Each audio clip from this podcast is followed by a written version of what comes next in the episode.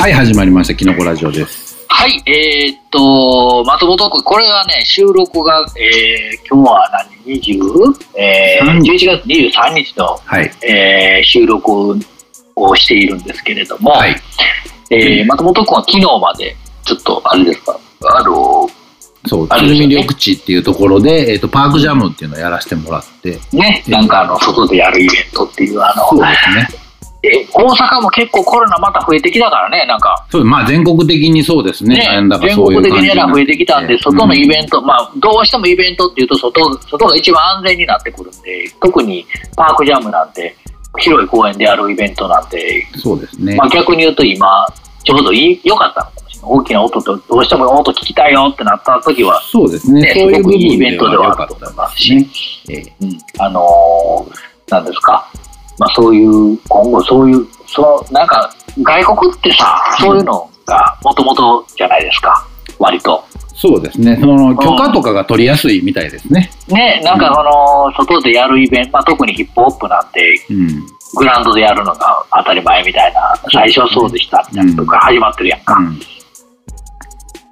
で、日本はあんまりそういうのなかったので、もしかしたら逆にそういう、今でこそそういうのをちょっと考え直してみるみたいなのもいいかもしれませんね。そうですね。あの、自治体の方とか聞いておられたら、ぜひ、そう、まあそう前向きに検討していただきたいなっていうところですね。そう DJ っていろいろあって、あのーいろんな曲かけれる人が、あのいるし、あのーまあ、ちょっと難しい人も中には確かにいるはいるんですけど、うんね、なんか今、特にいろんな人、本当、いろいろかけれますからね、みんなね。そうだから DJ ってああ聞いてて楽しいもんなんだなっていうのは 改めてこう認識してもらいたいなってとこですねそのつながって曲が流れるっていうのはなかなか素晴らしいことなんだなっていうのは思い返していただきたいなと思いますね。ね、その、さっきよりちょっと話聞きましたけど、ありがとうくんがパプリカかけるとかって子供が集まってくるとかね。そうですね。やっぱりそういう年齢層がか。そうなんですよ。広くなるといろいろ。刺さる曲も変わってきたりとかするそうです、そうです。なんかそうなんですよ。そういう、あの、僕らが、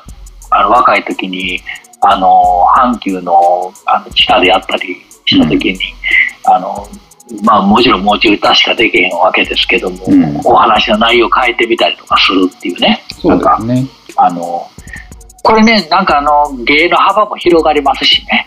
そうなんですよそういうお客さん見ながらやるっていうのはやっぱり大事なことですね。そうあの、うんいわゆるよくよくなんかあの、かっこいい DJ が言うお客さん見ながらやるとは違う、もっと講義の広い意味でのお客さんを見ながらやるっていうね。そうですねあの、あの、あの客とあの客、あの客をナンパしてるあの男とあの女を最後はチューしてさやさせてやろうと思いながら選曲をしているんですよとかいう、うん。ってインタビューでよく読みましたけど、まあそういうしょうもないことではない。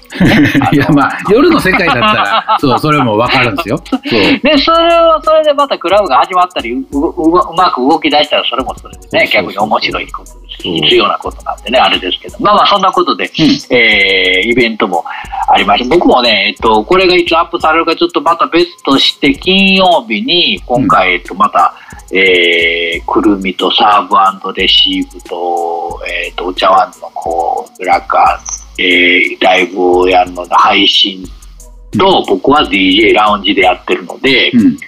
DJ を金曜日にやらせていただくんですけれども、うんまあそこで、ね、何、な、なんか、今になって、また何か着ようかみたいな、もう、なんか、PC に変えたんですよ、DJ を。うんうんここ最近。うんうんで、ミリコンみたいなんでスクラッチもできるマークのミリコンに変えたら、もうとにかく、つなぎの幅がめちゃくちゃ広がるんですよ、パソコン持っていったら。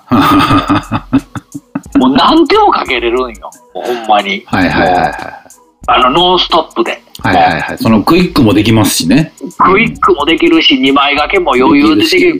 変な話、えっと、アニソンの2枚掛けも、まあ、変な、まあ、普通にかけたらお客さんがいっぱいおっと、アニソン求めてるお客さんがおったら、あんまり2枚掛けはしないんですけど、やろうと思ったら、まあ、ちょっと、ラウンジなんで遊びで2枚掛けぐらいはできるわけですよ。うん。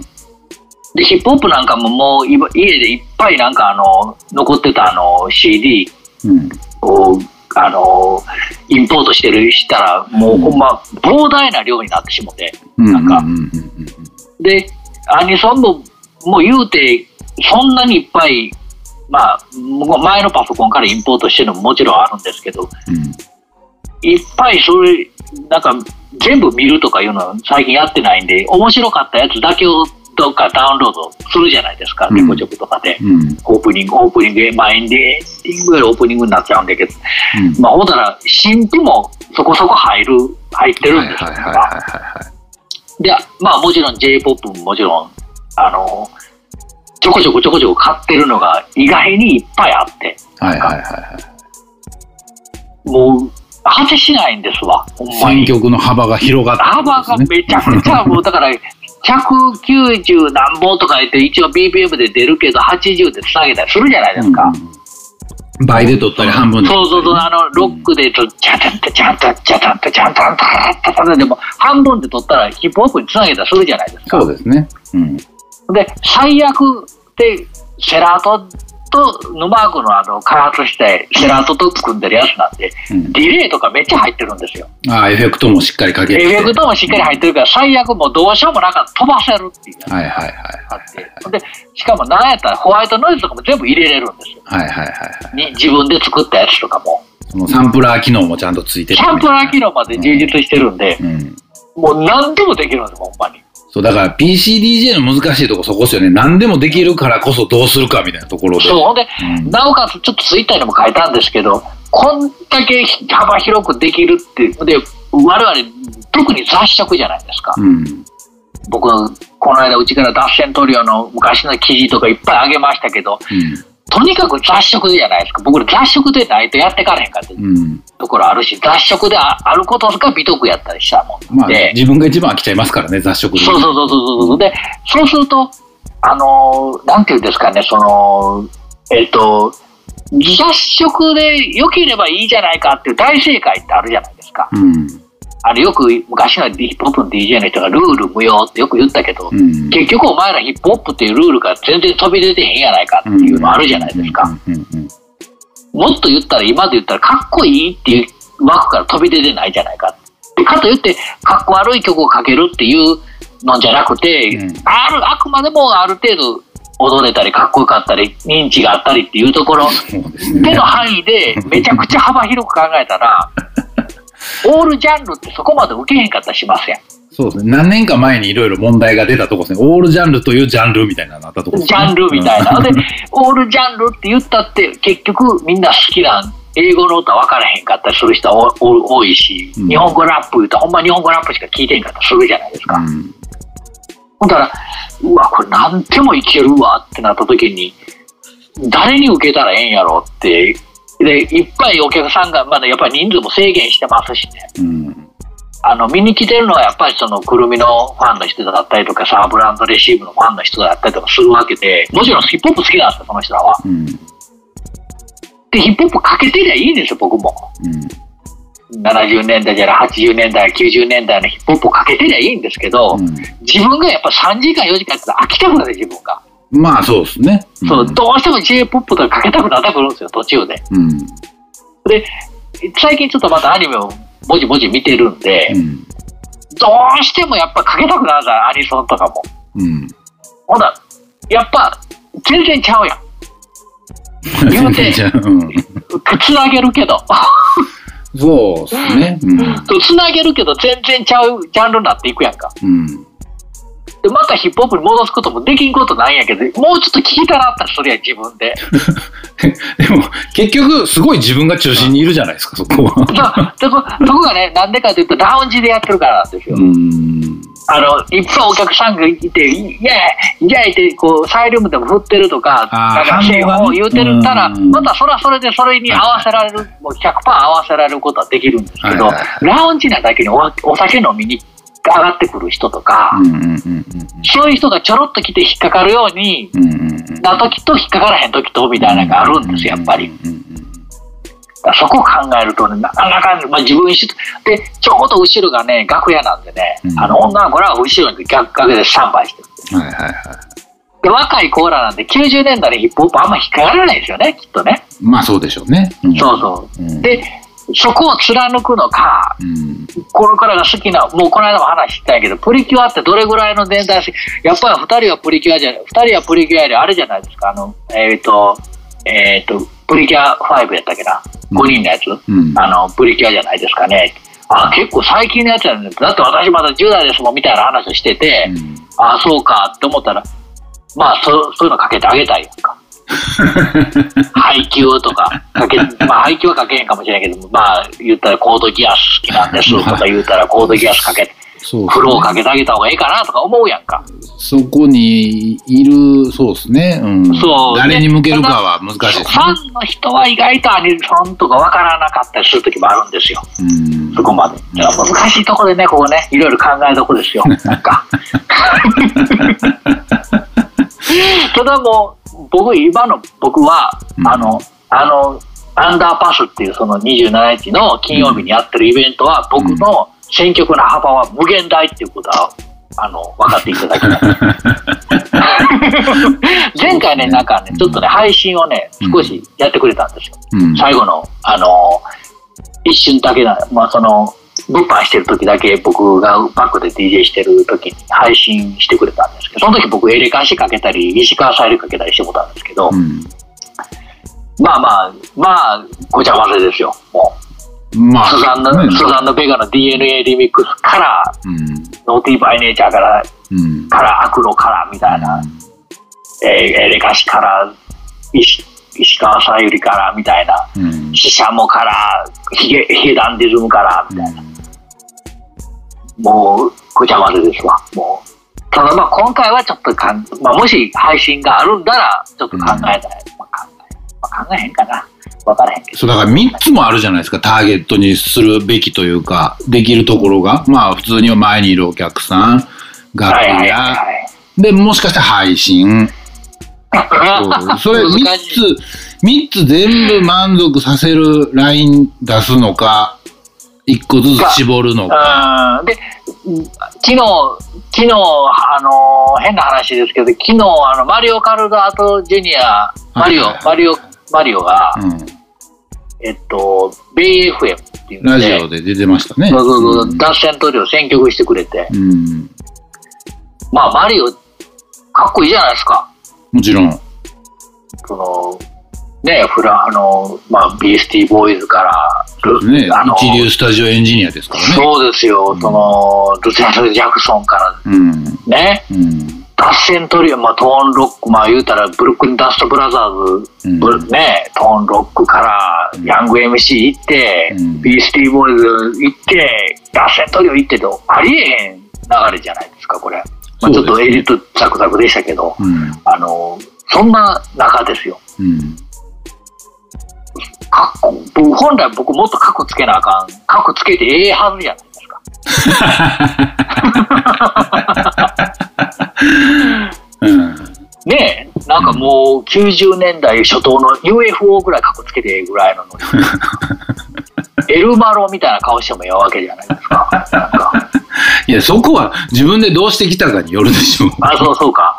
いやなんかあの、ツイッターとかでもよう見んねんけど、何を根拠にこの人もこんな格好つけてんのかなっていう人いるじゃないですか。いや、そう、だから、あれをそういうふうに見たらダメなんですよ。あ、そうか。だから、そう、だから、そ、でもそう、結局やってきたことって結局割と結構自由奔放にやってきちゃってるんでね。そうですね。それ、それのツケといえばツケやと思いますよ。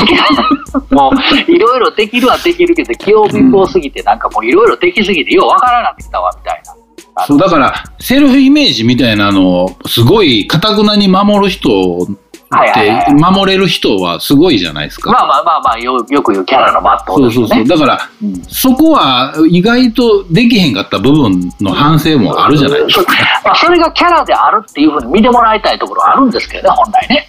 そう、だから、それはほら、うなんていうんですか、えっ、と、日本ではなかなかやっぱり、えーうまくいかない部分なのかなっていう。難しいよね、そこね。なんか難しいなと思うんですわ。なんかほんま難しいなと思って、なんかあの、なんやろな、うんラップのヒップホップの人ってほんまヒップホップ聞いてヒップホップ作るじゃないですか。まあ、今となっちゃうね。ね、うんなんか、でも、どう考えたって向こうの人アニメ好きじゃないですか。そうですね、そういう人も多いですね。ブリンブリンつけてるやつで一番好きなの何ですかって言って、アニメ好き何が好きですか犬やしゃ言うてるやついっぱいいますやん。うん。もううん。トリッピーレッド一番あ好きなアニメなんですか？犬やしゃ言うてて、うん。あ、犬やしゃ好きなんや。と、あんま俺は話合わなそうやなとか思ったりとかしたりして、でもみんな好きじゃないですか、割と。意外に好きやったらしますやん。そうですね。な。んか、うん、意外になんかあの、みんな見てるな、意外と。っていうやつ多いかったりするんで、んななんでヒップホップ聞いてヒップホップしかせえへんのかな、日本の人はって、ちょっと逆に思うっていうか、向こうの真似すんねやったら、もっとそんなん調べるというか、聞いて当たり前になるように気すんねんけど、と思うところもある、まあ、なってないんやからしゃあないな。まあ、だから先入観もあるじゃないですか。先入観もあるもんなだからなっていうのが、だから、犬やしゃって言うてんのは、うんうんうん。うーん、だから、僕らが、その、洋物の何かに憧れるのと同じなんちゃいます？いや、まあ、そうやと思うよ。うんだからそうやと思うんやけど、うん。だとしたら犬やしゃ見てみようっていうやつがもっと出てきてもおかしないやろなとは思うんですけどね。なんか。うん、でも、どうなんすかね。うんまあ、そう、見たらいいと思いますけどね、もちろ。んなんかリルージーとかもガンガンガン、もうアニメのサントラ使うし、みんなゲーム、まあほんまファイナルファンタジーとかもう使いまくりやん。逆に使いすぎやろっていうぐらいみんな使ってるし。そうでもね、だからね、日本のカルチャーの中でいくつかがそういうのが、やっぱりおしゃれなもんにもなってるっていうのは、ああ、そうそね。の逆転してるっていうのがどうしてもあって、うんそう、だから、ラーメンはスパゲッティのおしゃれなやつみたいな 感じとかが出てきてしまうので、なんかこう難しいとこなんですよね。こうテレ。コになってるところえっが。と、まあまあまあ、その辺はまあね、うん無理ない範囲でみんな、あの、ね、やっぱ好みありますからね、やっぱり。いや、ただその何かそういうのも全部どけたときに、今面白がられてるものとしては、摂取しといてせ損はないはずなんで、ね、まあ、うん摂取するタイミングがあればでいいですよ。あの、昨日も子供、息子とようなんか話したんですけど、うん。い最近よくその、漫画とかアニメを進める、教えら、教えてくれって言われる。あはははで、まあ、えっと、とある科学のインデックスが好きやったりとか、うんあの、する、息子はするみたいなんですけど、うん。例えば、鬼滅の刃見てるとか、うんえーワンピースは好きとか、うん。えー進撃の巨人を全巻今まだ追っかけてるとかって言われても、もうそこで紹介するもんがなくなるっていう話されて。ほう。えーそれはなんでですか？それをどうやられてもみんな見てるやん。小学生でも見てるどだどんなんが知りたいのみたいになる。ああ、あ、だそれはほら、あの、僕らの若い時思い出してみましょうよ、そこも。その、オールドスクールに興味を持ったわけじゃないですか。そうそうだからその我々がその若い時に何もそうやしあのよく言われアニメ見出した時に例えば「ブラックラグーン」面白いあアクションものでなんかないですか？ブラックラグーン漫画は読んだんですけどね。漫画読んだらアニメも民会の話になってくるわけじゃないですか。はいはいはい。あの「進撃の巨人」の漫画は読んだんだけどねアニメは見てないんだよって。うん。なんでってなる見たらええやんっていううん。ね、なんか世界観になって難しいんだよね紹介するのがねっていう。なんか、だからその今彼女をお貸しお借りしますっていうアニメがもう終わっちゃったんですけど2期が始まるって漫画の方がもうどんどん進んでってジャンプなんですけどすごいまあお面白いんですよ。うん。でこれそれ漫画を借りたやつからこういう感じのやつで漫画アニメなんかいいのおすすめないの？って言われて恋愛ものなのかそれともこういうドラマものなのかどっちなんやっていううんそれがわかんねえんだよなっていう話になって。ああ。ほら、何進めたらいいかわかんねえんだよっていう。だ 僕らでもほら、なんていうんですか、こう、えーそれを例えば、えっ、と、手が伸びない理由がなんとなくわからないんだけど違うねんなみたいな時期ってあるじゃないですか。あ、わかるわかる。あるね。だから、えっ、と、マーリー・マールとかのやつ聞いて、ジェームス・ブラウンってかっこいいんだなって思って、そういうの詳しいおっさんに聞いたら、P ファンクばっかり聞け聞けって言うし、いや、う一緒っぽいけどなんかちゃうねんな、みたいな感じなんったじゃないかシュッとせえねんな、みたいなアース・ウィンド・アンド・ファイヤーとか、まあ、宇宙っぽいけど、ちょっとちゃうねんな、みたいなのとか、あったじゃないですか。めちゃくちゃあったそう、ね。だから。そこを思い出してあげると、なんとなくその、いやー、ちょっと難しくてっていうのも、あるのかな？うんうっすらちょっとわかかる気もするんですよね。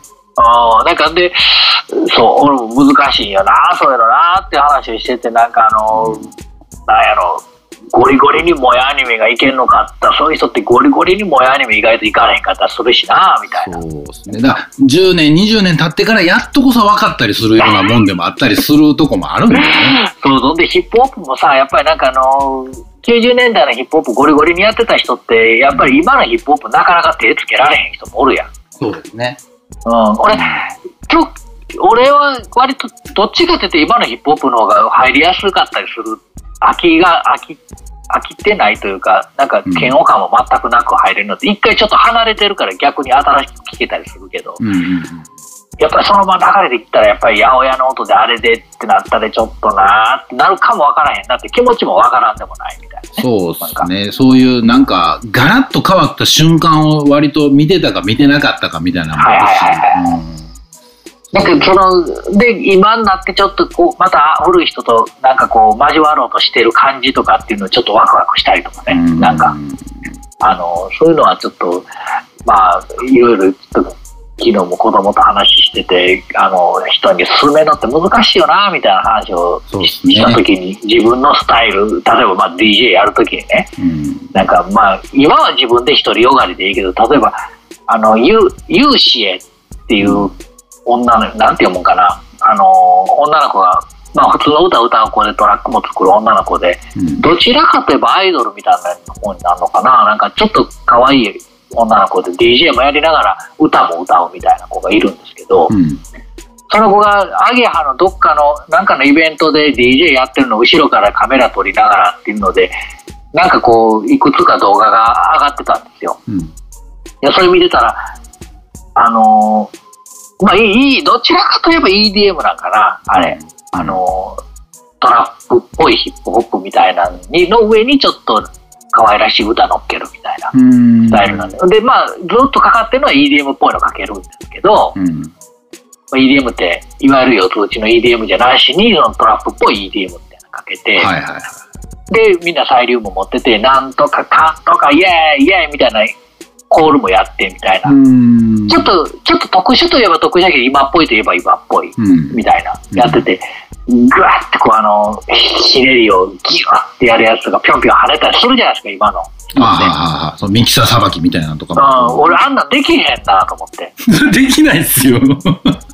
あんな恥ずかしいことできへんって可愛いんですよ、その女の子やし特に。でも男でもやるやん、みんな。いや、あれもだから時代のもんであって、えーでもですね。あの、ほら、熱々ミキサーのおっさんおるやんか。うん、あの熱々ミキサーのおっさんも結構おっさんやん。俺らよりもちょっと若いけど。うん。熱々。俺らよりちょっと若いけど、熱々ミキサーのおっさんも結構ええ年やけど、熱々、うん熱々やるやん。うん。あれできへんねん、俺。いや、俺もあれできない。あちみたいな。できないできない。あのパフォーマンスじゃないけど、あれ癖やんか。癖やけど、あれもちょっとみんな真似するというか、あの感じ分かれみんなやるやん、なんか。だから DJ、その、どっかからそれも、あの、なんていうんですか、みんな見て聞くもんだになったじゃないですか。はいはいそはい、はい。の前におって、絶対 DJ の方を見ながら、あれするもんだっていう。僕ら、裏方意識強かったじゃないですか、なんか DJ。はいはいはいはいはいはそれはだいぶ、こう、見方が変わったし、それで良かった部分もあるんだろうしい。。そう、あん,、うんあんな熱々の感じにせんでも、全然ひねれるし、もっと冷静に聞けるやんか。でも、だあれはパフォーマンスでしょ？だから、その、人の目を引きつけるのには、あれはいいんちゃいます？ああ、ほんで一緒に歌うとかさ、やるやん。なんかあのマイク、パ口パクみたいなやるやんか。うんうんうん。あんな恥ずかしいこと言わせんのよ、もう。ほんまに。いや、あれが恥ずかしい歌あかんのかもしれんで。恥ずかしないんやろ、なだだから。そう、だから、あれこそが DJ の見せ場として、その、売りにもなる部分では今は、まあ、売りというか、であれが DJ なんかもしれへんな、そうもしかしたらだからね、そこは、まあ、ジェネレーションギャップと言ってしまえばそうやし、僕もでも頑張るとき頑張りますよ。あの、口パクでこう歌ってる風に振る舞ったりしたことありますよ。でも、もっと、もっと分かりやすい派手にやるやん、みんな。まあまあね、だから、うんその、どっか恥ずかしいって思いながらじゃないからできるじゃないですか。で、あの、あれができへんなと思った時に、熱々の人、熱々ミキサーの人思い出した時に、あの人その年変わらへんけど、熱々ミキサーやるよなと思って、そう。あれができへん、あっちはできへんもんなみたいな、あの、そうはい、どうや、はい、あっちあっちあっちみたいな感じの、あの、変な踊りもできへん。いやだからそう自分らにないとこやから尊敬しましょう、そこは。いや、ほんまにだから、うんあの、面白い半分、うん面白い半分できへんっていうがっかり感みたいなのちょっとあって、そうですね。いや、一回でも試してみてもええんちゃいますいや、それが試すことすらできへんぐらい恥ずかしい。う めちゃくちゃ嫌なんですね、もうだからそこは。そう、だから横で見てたら、うわ、なんでこんなんすんねん恥ずかしいって思っても、見てても恥ずかしいぐらい。まあ僕も見て笑ってますけど、あれは。うん、だから、見て、もうその、画面で見るんじゃなくて、多分横おっても、めっちゃ恥ずかしい、うーみたいになってまうぐらい恥ずかしいんやなんやろこれってなってまうぐらい恥ずかしいのよ。そう、だからでも、お客さんからしたらでも多分だから、もう。当たり前に見えるのかもなそう当たり前に見えるし、僕らやらへん僕らのことが、なんやろあれって思われる、恥ずかしいって逆に思われてるかもわかんないですよ。棒立ちかよ、みたそうそういなな。そうそうそう。マグロかよ、お前らって言われる。マグロかってなんでやろなと思うと、でもマグロ、なんやろ、マグロの女の子の気持ちわかるよな。マグロとか言ってやんなよって思ってますそうですね。そうなりますね。もう恥ずかしいんやから、その恥ずかしい気持ち汲み取ってやれよっていうさ。そう、なんか、例えがすごい悪くなっちゃいましたけど、そう、そういうことかもわかんないですね。うん。まあそういうことやと思うだから、もうほんまに、もう、ほんま棒出しでマグロか、マグロやねんな、恥ずかしいんやもんだってって、その可愛い気持ちを汲み取ってほしいよね。あまあ、そう見てもらえたらありがたいですね。んだから、ほら、マグロの女の子怒る男っておるやんか、いマグロでしたか嫌う人いますね。うん。もう何を、何を言うの何を、そっから徐々に成長させていくのが、お前、面白いのや、いい話なんやなんかって。あ、でもそうかもわ。かんないね。何や、その思われへん、お前。うん。逆に思えるぐらいの器量で見ていただければね。いや、そうだ。DJ とは別ですけどね、そこは。まだ DJ とは別やけど。DJ はそういうふうに見んでいいと思いますよ。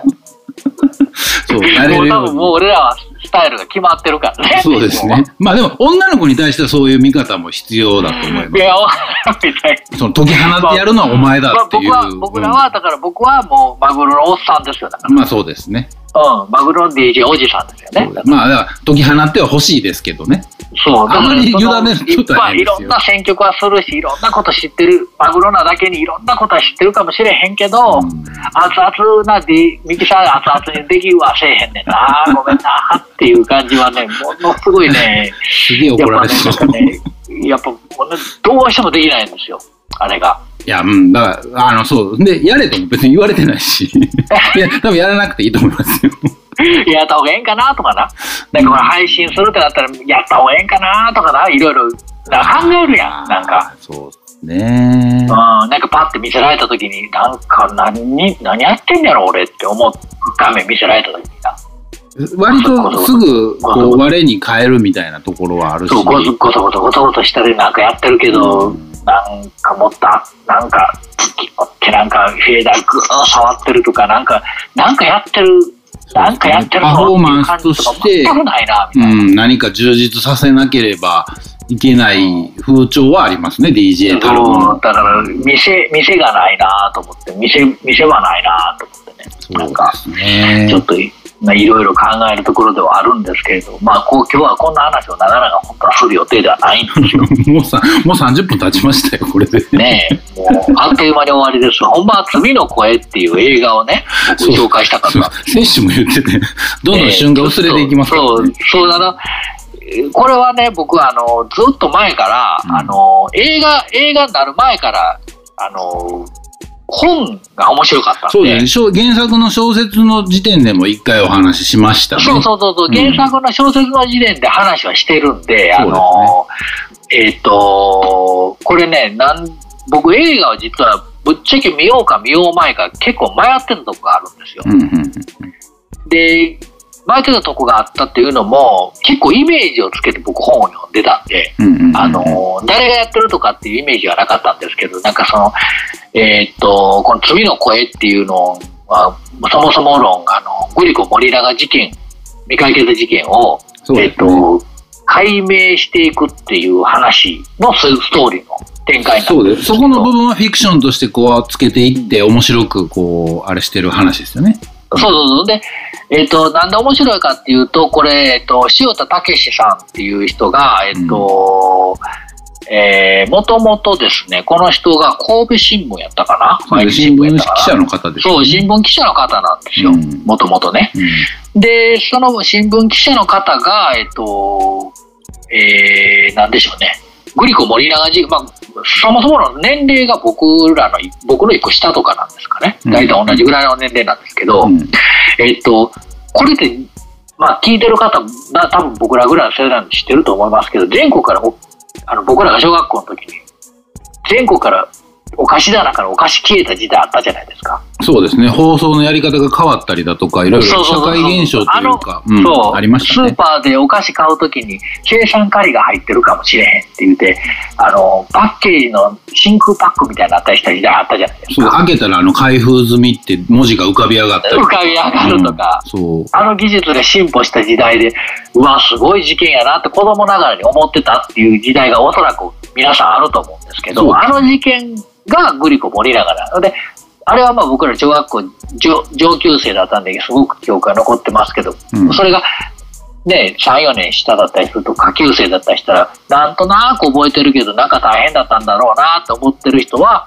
もしかしたら、グリコ森永っていうのは後で聞いて知ってる方もいると思うんですけども。まあそう、まあでも、えっとそう、脅迫事件ですよね。だからそういうおかしいように。えっとね、もともとこの、その、要はそういうことがあったっていうの、すごい我々記憶に残ってるグリコ・森永っていうのに、脅迫事件って、すげえな、お金ほ、お金欲しいんや、誘拐事件から、まあその、うん。グリコの社長さんの誘拐事件から始まって、お金要求されて、しかも3億とか、1そうですね。億とか、ものすごい額のこと言われて、うわ、すごい映画みたいみたいに思ってたうん。時代があったじゃないですか。うん。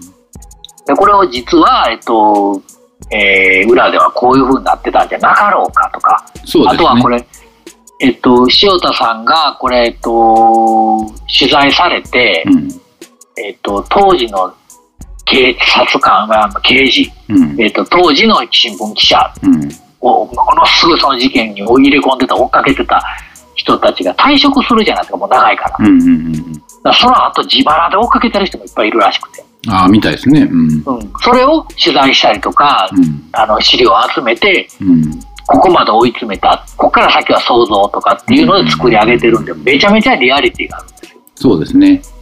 で、えっと、えーその中で、えっと、なんていうかな、その、まあ、もちろん主人公はおそらく架空の人なんだとは思うんですけども、うんえっと、曽根さんっていう方が、その、う京都でテーラーやってるんですわ。あのそうですね。要は仕立て屋さんですよね。うん。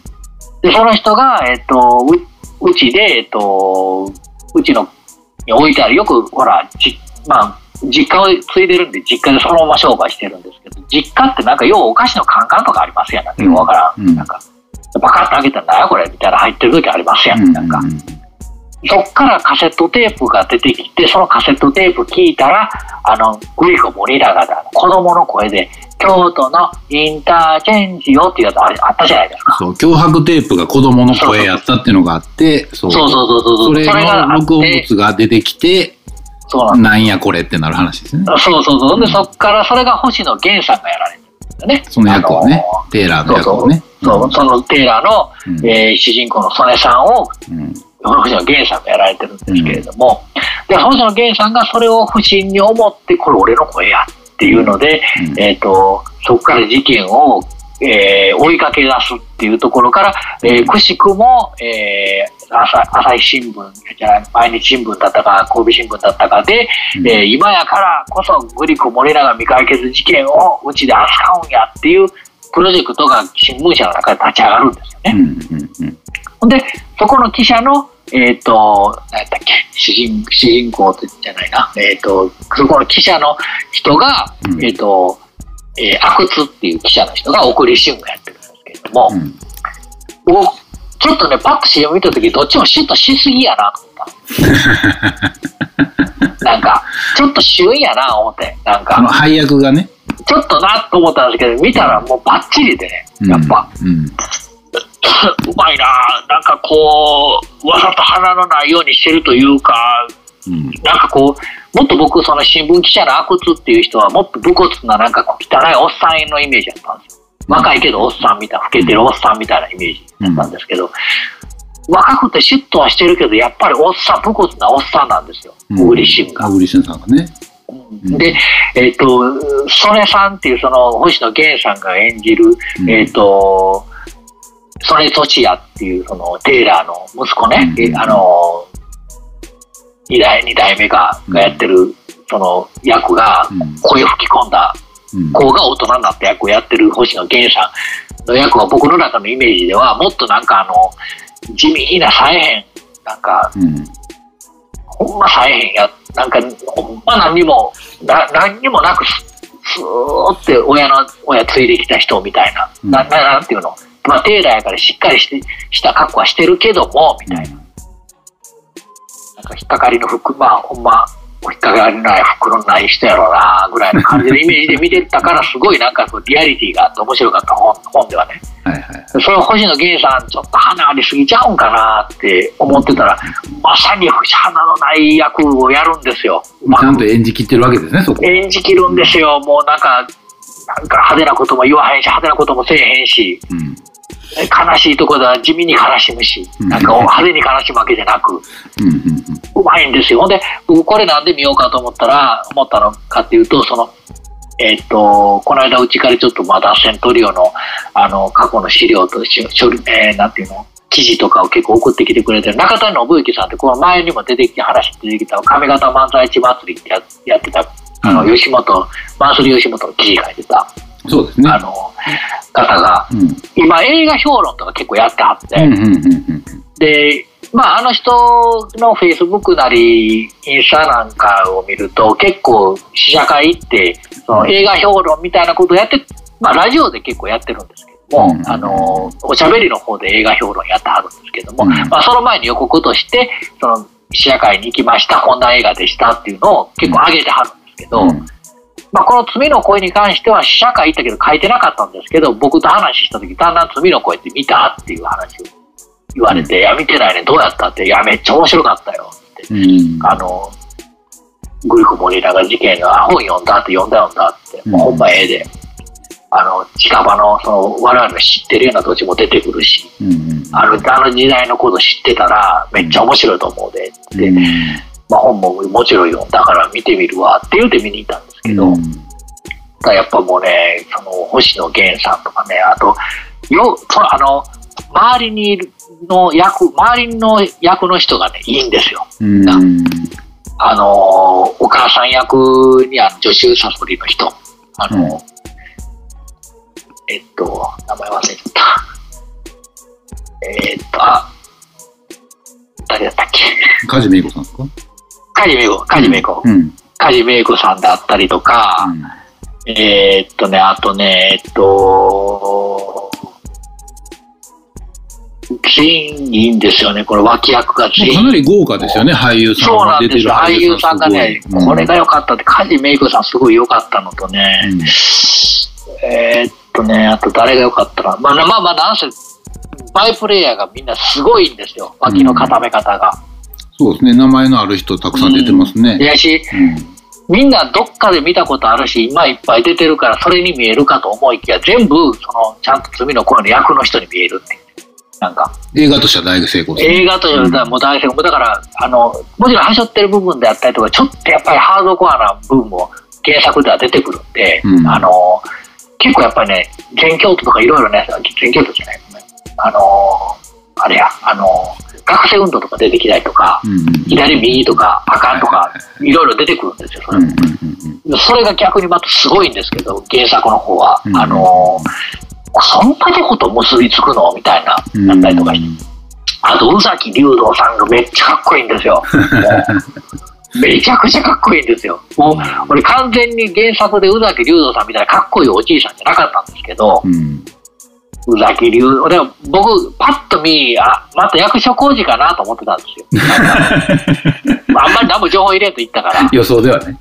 で役所工事ぐらいなんかな、まあ、役所工事が不契約やってんのかなぐらいの感覚で、宇崎竜道さんって、めっちゃくちゃかっこよくて、宇崎竜道さんが。もう最後の犯人役として出てくるんですけど、うんうわ、ままさか宇崎竜道やったとは、みたいな。うんぴったりじゃないですか、みたいな。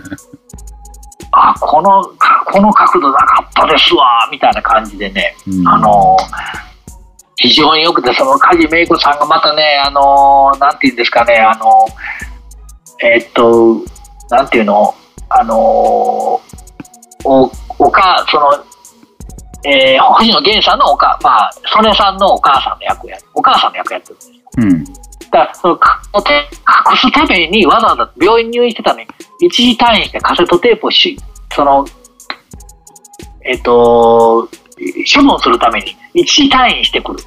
なんかシーンがあるんですけどうん。その時に星野源さんが「あちゃんこれ処分するために一時退院してきたやろ」っていうシーンがあるんです。うん。だから梶芽衣子さんが一生懸命あの私がなんでこれを捨てようと思ったかっていう説明するシーンがあってそこから回想シーンになっていくんですけど、うん。もうそこがねもうすごい締め付けられるようなねなんかねやっぱさすがやな女子サソリと思って。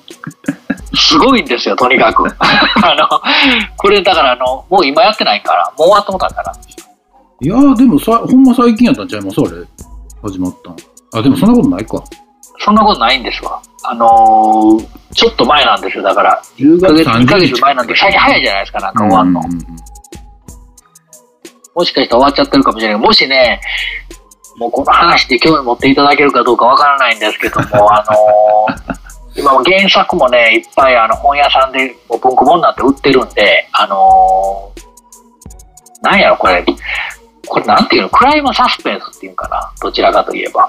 まあそうなんですかね。サスペンスというかミステリーみたいな感じですかね。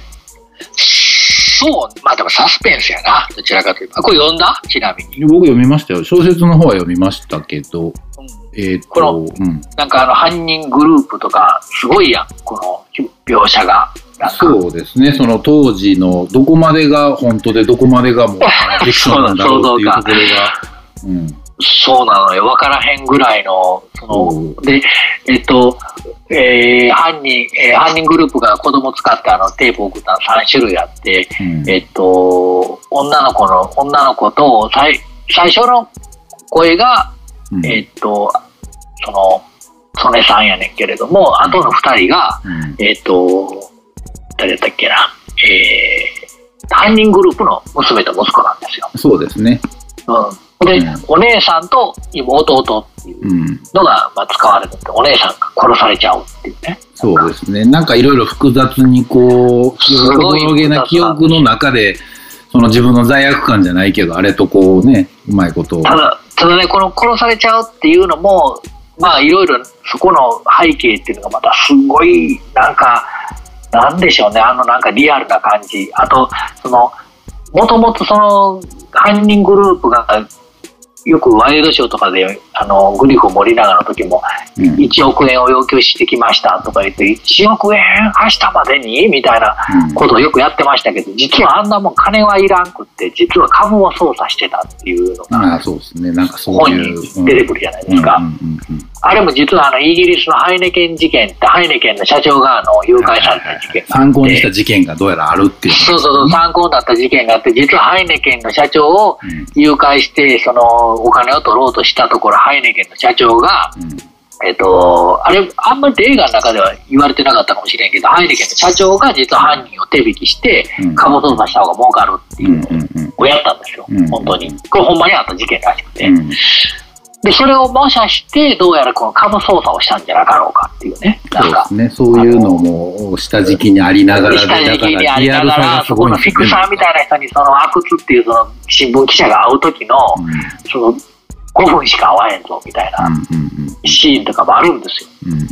で、重要なことだけで政治家が実は絡んで、その株の売買に絡んでたっていうことで、うわー、永田町かっていうシーンがあるんですけど、そうですね。面こ。れはでかいぞーっていう感じの雰囲気がすごいんですよね。そうね、なんかその話が辿っていく中で、なんかその大阪っぽいんですよね、なんかあの、そうそうそうそう。大阪、関西っぽいんですよ。そう料理屋に話聞きに行ったりとかするくだりとか、そうなんですものすごい。で結局そのお金を、現金を取りたい派と株が、株を操作したい派っていうので犯人グループも分かれちゃうじゃないですか。そうですね。で、あの、これほんまにあったらしいんですけど、しもう、もうみんな飽きかけたりとか、ちょっとお菓子も一段落した時代があったじゃないですか。うんもうそのパッケージがきっちり出来上がってうんお菓子も並ぶようになったけど、まだやっぱりなんかあの、どっか精肉店かなんか分から忘れたけど、なんかうん食品会社まだ脅してるみたいな。うんうんうんうん次のターゲットが長らく、そうそう長か。らく下火になってきてもまだやってた時代ってあったじゃないですか。あの頃がちょうどばその現金取りたい派と株操作またしたい派っていうので分かれて、うん。実は滋賀県で大鳥物劇があったっていう、あのニュースニュースにも実はなってたらしいんですけど、そうですね。まあ、そこの描写とかもなんか、あそうなんや、みたいな、なんか、そんなったんや、みたいな、えーこれ嘘？ほんま？みたいな、そう。分からへんようになってくる感じは。そうなん、だんだん分からへんようになってくる感じとかが、まあ、もちろん映画は全部演じてるんで、あれなんですけど、あの、むしろちょっと再現 V みたいな、うんちょっと安っぽくわざと作ってるような感じも、ちょっとあるんですよ。うん。なんか。う、んなんか、わざとこう時系列で回想シーンみたいなのとわざと分けてきっちり作ってあるみたいな、うん。なんか、まあ、そのシーンがちょっとわざとらしかったりとか、うん多分あれわざとやってるんやと思う。下手くそとかじゃなくて、そういうなんか、ギリギリそういうふうに思わせてるみたいな感じの再現 V みたいな感じになってたりするところがね、なんか本読む、本はすごいその新聞読んでるみたいな感じで、結構あの平の文章の部分ってすっごい平坦じゃないですか。うん淡々としてるじゃないですか。第三者から見て、あの、どこにも感情移入できへんように書いてるじゃないですか。そうですね。ちゃんと。とルポっぽくなってましたね。なんかそうそうそう。だからやっぱあれが新聞記者の書き方なんやろな、みたいな。そうなんか、ですね。もうそれが怖いくらい 徹底してるじゃないですか。リアリティがありましたねなんヤクザが出てくるシーンとか、うん全部その、なんていうの、俯瞰じゃない？うんもう全部うんうんあの感じはた確かにちょっと薄いかなとは思いますけれども、うんでもあのままドキュメントみたいなんでやられたらちょっと1時間半怖くて耐えられへんかもな、みたいな。そうですね。内容的にはだからそのうまいこと再現 V みたいな安っぽい感じのところもあったりするけれども、うん結局追っかけてる要所要所は結構ヘビーなうん役者さんをガチッと抑えてその一番最後に撮ったあの子供の声の子が結局国籍もなくなっちゃってて社会保険にも入ってない。あのうん。国民健康保険にも入ってないから目が悪くなってきてるけど病院に行かれへんかった。僕35年間いうシーンがあるんですけどはいはいはい。その役者さんとかもすっごいリアリティなザ・ドキュメントみたいな人が出てくるんですけど もうそれもう身をつ身につまされるような思いで見てるんですけど星野源ことその曽根さんが最後に僕はのうのうと親のついで親の会社親の店を継いでこうやって生きてきたけどあの声で生きていかねえようになってしたもうた人もいるんですねっていうのを悪つ、まあ、記者に言うんですよ。そのシーンとか、あ、そらそうやんな、お姉さん死んで、そうやってギリギリで生きてきた、みたいな、こうか、なんやろ、事件にか関わることによって、未解決になればなるほど、そういうふうに不幸になっていく人もおるんやろうな、みたいな。うん。逆に言うとなんかこう、映画になったから気づくみたいなことあるじゃないですか。うん。なんか、それが結構、なんかね、なんて面白いと怒られるんですけど、なんていうの、すごいいいバランスで見れるというか、うん。あの、さらっと見れるというかね。なんか。まあまあ映画化されたがゆえにこうそこ。映画化されたがゆえに、だから罪の声っていうのが、そのテープの、に吹き込まれた自分の小さい時の声だぞっていうのがもっとわかりやすく伝わる。うん。なんか。で罪の声って言われただけで本読んだらあんまり罪の声のテープのイメージよりなんか全体のあまりの圧になんかすごいなっていうのしかこうあんまり出てけんけどやっぱカセットテープに入った声を追っかけていくっていうのをメインのその主軸に映画はしているので、うん結構その罪の声っていうのがテープのカセットテープの声っていうのが明確にわかるんですよ。うんやっぱりで、それが、その三者三様、どういうふうに不幸になっていったり、えーどういうふうに追っかけていって、どういうふうに解決していくのか、解決できないのかっていうのが、あの、なんでこんな深手を負ってしまったのかみたいなのとかが結構なんかあの、如実に出てくる社日本の社会のこの戦争に負けた敗戦国の、えー、背負ってきた負の感情みたいなのが、こう、なって、ギュワって凝縮されたなんかあの、事件だったんだと思うと、すげえなーみたいそうですな。ねなんなんか、かそこまで書いてましたね。なんかそうそうそうそういう、あの、結構なんか審査欲みたいなのが出てきたりだとか。そうそうそううわあすごいなってうん、本ではそこまでがっちり書いてましたけど、やっぱ映画ではそこまで詳しくまあまあね。うん。うんあの表現はされてないものの、やっぱ学生運動があって、あったからこそこことここがつながって、うんこの人とこの人がつながったからこそこの事件が起こっていくみたいな。そうですね。まあ、裏側ってやつですね。裏社会ってやつですね。そう、だからその社会の構造からいくと、やっぱり第二次世界大戦の後からの話になってくるじゃないですか、やっぱり。まあなんかそうですね急高度、高度経済成長の時代の歪みで起こった。そうですね。バブル真っ只中でバブルそうまってるっていう。ま真っ只中では、まあ、事件はそうやねんけども、うん。そのバブル真っ只中に起こる以前に、実はその高度経済成長の歪みで起こった学生運動とか政治思想によって、うん。歪みが生まれたことから、バブルの中でうん。お金ではなく株を操作してみたいな、うん。うわ、すごい社会構造になって持てるやんみたいな。うん。なんか、それがね、なんかね、さらっと見れるいい、いい、面白い作品うんかなっていう、なんか、近年来アク、アクションとかで失敗するんやったら、こういうの作った方がやっぱり日本人うまいんやろな、みたいな。まあね、アクションが失敗なのかどうかはあれですけど。でも、あの、失敗しがちというか、まあまあまあまあ。無理、無理くり許可取と取れへんくって、なんか中途半端に外国でやったりとかして、ようわからんノリになってまうみたいなよりは、まあまあね、あの、うん面白くない映画もまた引き合いに出しちゃうといろいろ言いたいことがいっぱい出てくるんですけどね。まあまあまあまあ、でもなんかね、これ、主人公が、あ主人公というか、まあ、さ主演が小栗旬と星野源っていうので、もしかしたら避ける人もいっぱいいるかもしれへんなと思う中で、原作の面白さに、と、そんなに、そねそれをもっと分かりやすくしてるのが映画版やそう、特にだから原作読んでたら、あの二人っていうのが想像しにくいのは確かにあるかもわかんないです。まずそこやと思いますわ。そう、それがね、意外とね、やっぱ小栗旬うまいなと思って。やし、そう、だから、あの、その小説の方の先入観は持たないで見た方がいいんでしょうね。だからあれから入るぐらいの方がちょうどいいかもわかんない。ちょっともう内容が難しいんで、うんえっと、内容が内容なだけなんであるんで、うんちょっと一回でもよ軽く読んだ方がいいかもわかんないな。いや、どう、どう、どうすかね。あれだから、僕映画の方だから見てないから、まあなんとも言えないですけど。はいはいはいはいえっ、と、イメージを、だから、こう、この二人かなって思う、思わせる部分って小説が大きいと思うんですよね。だから。はいはいはいはいはいはい。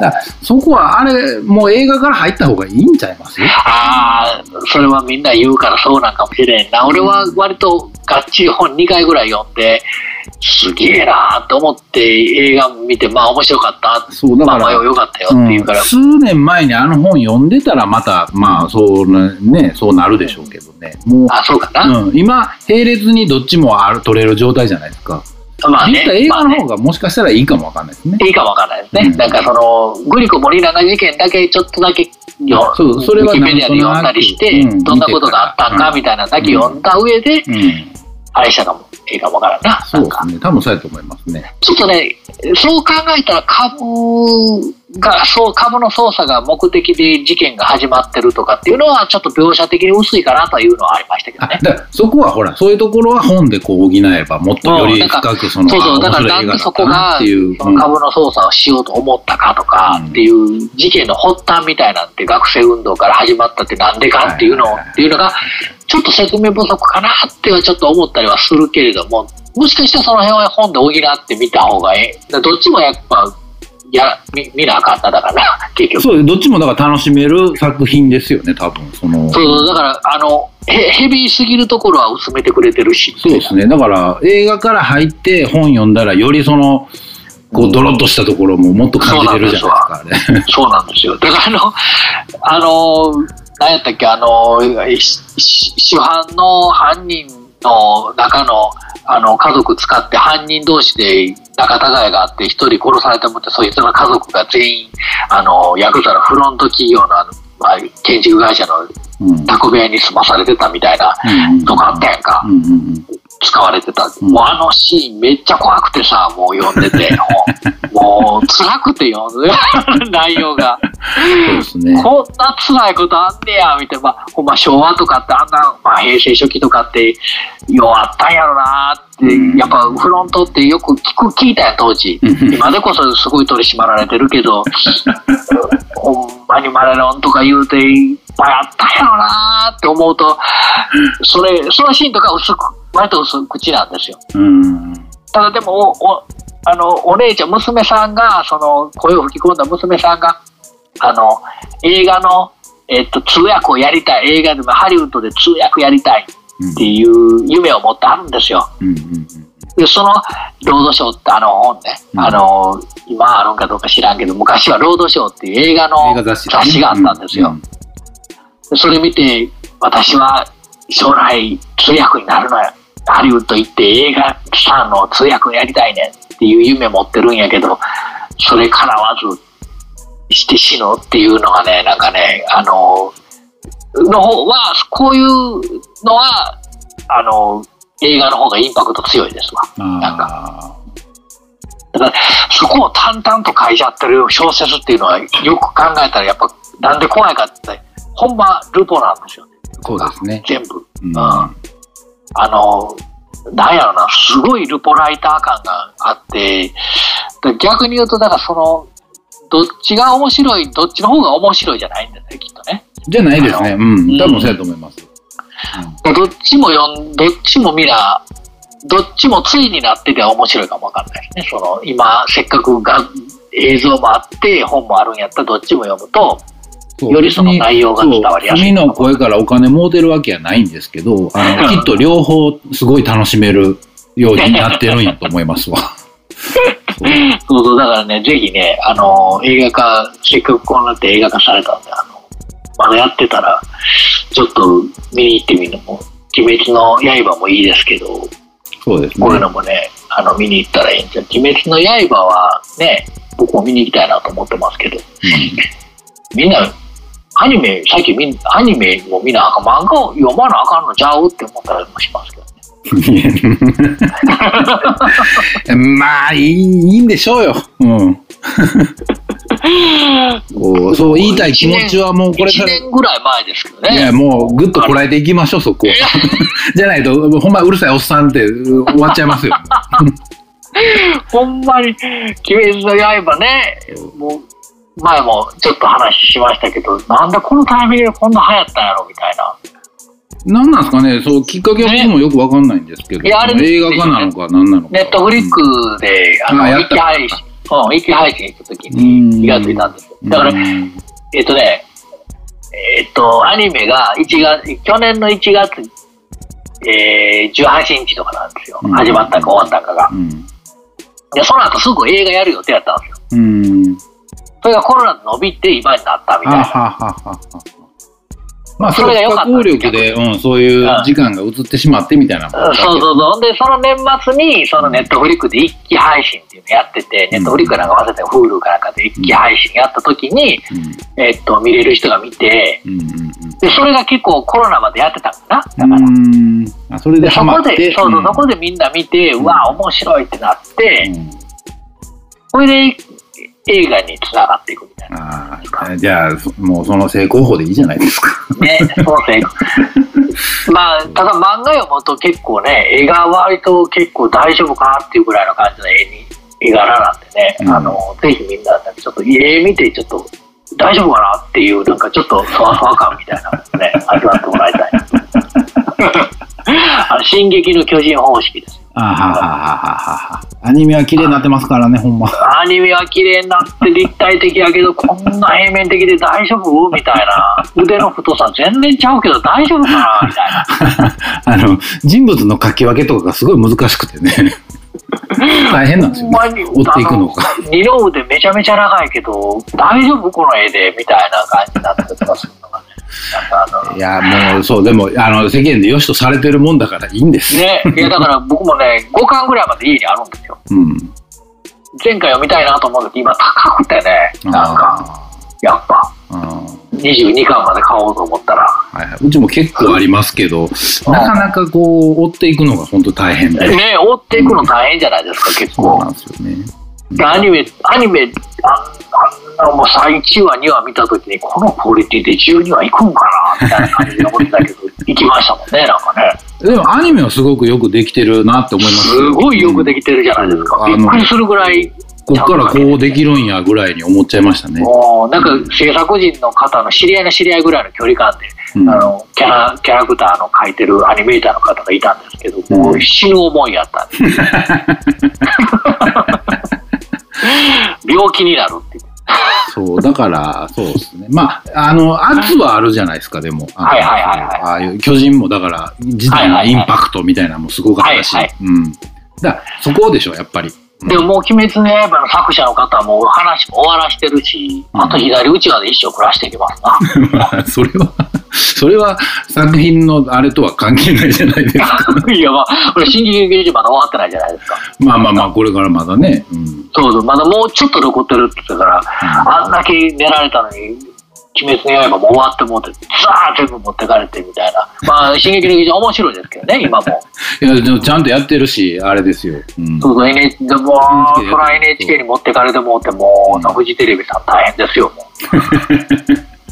これで鬼滅の刃やってきてくれたから、やっとやで力の入れ具合が半端ないですからね、今まあね。まあね、そういうのももちろん、あの、産業的な部分でもいろいろあるでしょそううからね。だからね、あの、まあ、ちょっと、本来は鬼滅の刃ぐらいの話を、こう、こけ下ろすぐらいの勢いで話したかったんですけど、多分、めちゃくちゃ面白いでしょうから、あの、ちょっと、次回どっかで、まあまあまたそっちはそっちでまた別の話しましょう。まあまあ、いろいろ、いろいろ僕も、まあ、みたいなのいっぱい見てるんで、VHS を持って帰ってきたんで、VHS も、あの、また見たりとかまた来週ちょっと、そんな話したいなと思いますので、そうですね。はい。よろしくお願いいたします。はーい。はい。ありがとうございます。はい。